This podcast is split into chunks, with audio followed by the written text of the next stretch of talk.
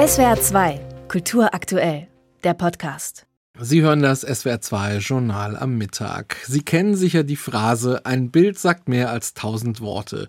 Das stimmt auch, jedoch kann auch im simpelsten Bild ein Sinn und eine Geschichte drinstecken, welche die Betrachter nicht ohne weiteres erkennen und zu dem manchmal der Kontext fehlt. Und diesen Kontext liefern, das will eine neue Ausstellung im Trierer Simeon Stift mit dem Titel Tell Me More. Bilder erzählen Geschichten. Anhand von 100 Gemälden aus vielen Epochen, von der Antike bis zur Neuzeit, nimmt das Stadtmuseum Bildergeschichten aus der eigenen Sammlung unter die Lupe. Mit konzipiert hat die Schau Alexandra Ort. Hallo, Frau Ort. Hallo.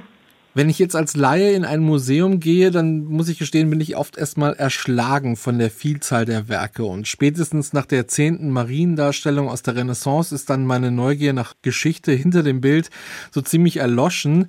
Wie haben Sie Ihre Auswahl getroffen, um da für die Besucher vielleicht auch sowas wie einen Spannungsbogen zu erzeugen? Wir hatten diese Art der Gemäldeausstellung schon öfter gezeigt bei uns, in einer ganz klassischen Art, wie Sie das auch beschrieben haben. Und da haben unsere Aufsichten uns ganz oft rückgemeldet, dass die Besucher so ein bisschen verloren einmal durchgehen, ja, schauen sich die ersten Bilder noch interessiert an und dann hört das so ein bisschen auf, weil man oft nicht weiß, wo man gucken will. Und wir haben die Bilder so ausgewählt, dass wir immer so für so historische oder stilgeschichtliche Knackpunkte ein Bild in einer Reihe zeigen. Das Ganze ist chronologisch aufgebaut und das heißt, man kann dann die Entwicklungslinien sehr schön sehen. Also auch wenn man jetzt ein ungeschulter Museumsbesucher ist, wird einem auf den ersten Blick klar, ah, Moment, hier passiert irgendwas Neues im Bild.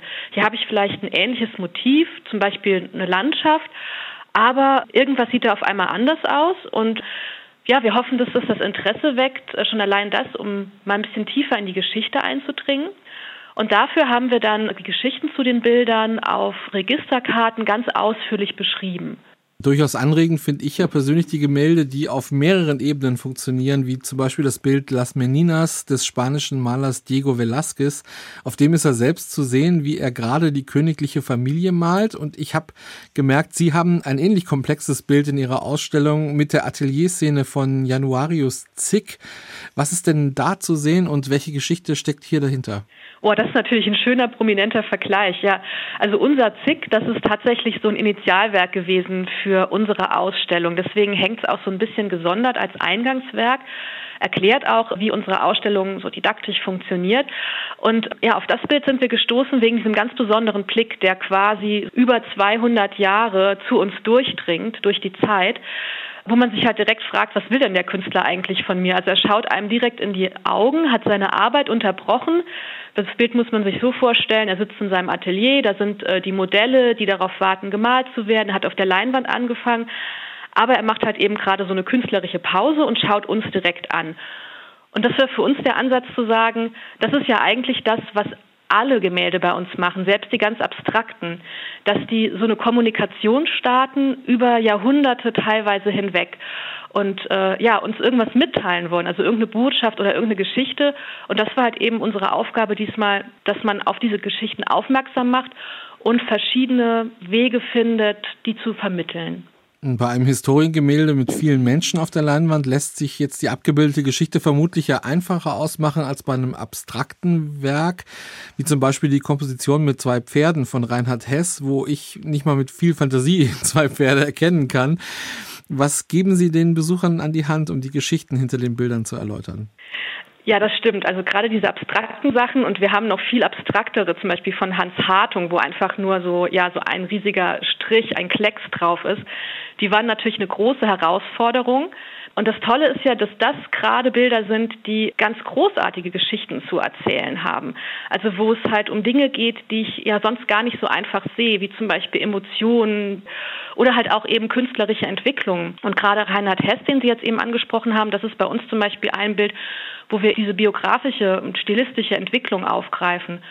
Wir haben unsere Bilder ziemlich bunt gemischt mit internationalen Namen und halt auch Namen aus der regionalen Kunstgeschichte, weil wir das auch ganz interessant finden, einmal zu zeigen, wie so internationale Kunstgeschichte als Inspiration für Regionales wirken kann.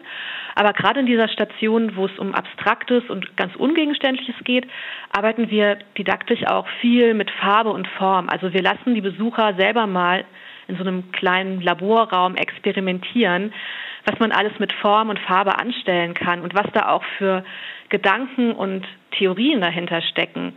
Also dass das nicht alles unreflektiert passiert ist nach Lust und Laune bei den Künstlern, sondern dass ja viele auch schriftlich in Büchern Theorien verfasst haben, was sie sich genau dabei denken.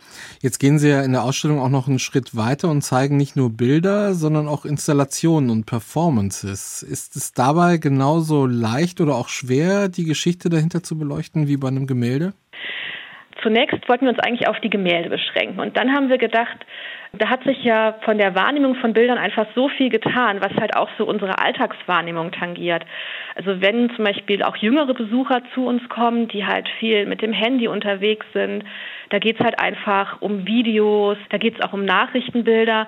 Und wir dachten, gerade für diese Zielgruppe wollen wir da auch so ein bisschen medienpädagogisch rangehen an die ganze Geschichte und haben deswegen dieses Thema Mediengeschichte dazugenommen um einfach mal zu zeigen, dass ja auch diese Bilder, die halt mit anderen Technologien entstehen, also über Fotos oder Video, dass die halt eben genauso gemacht sind wie ein künstlerisches Werk. Also dass da auch eben eine Idee dahinter steckt, dass da eine Intention dahinter steckt, dass sich jemand überlegt hat, wie kann ich den Betrachter in irgendeiner Weise erreichen, vielleicht auch bei heutigen Videos und Nachrichtenbildern manipulieren und ähm, deswegen hatten wir uns tatsächlich für dieses Kapitel auch entschieden, um da halt eben Video und Fotografie zu thematisieren. Und die Ausstellung hat ja am Wochenende gestartet und da sind tatsächlich auch viele Leute hängen geblieben. Bei dem Video von Pia Wirsch ist auch eine super gute Story zum Thema Geschichten erzählen. Da geht es nämlich um so einen Albtraum, den sie immer verarbeitet.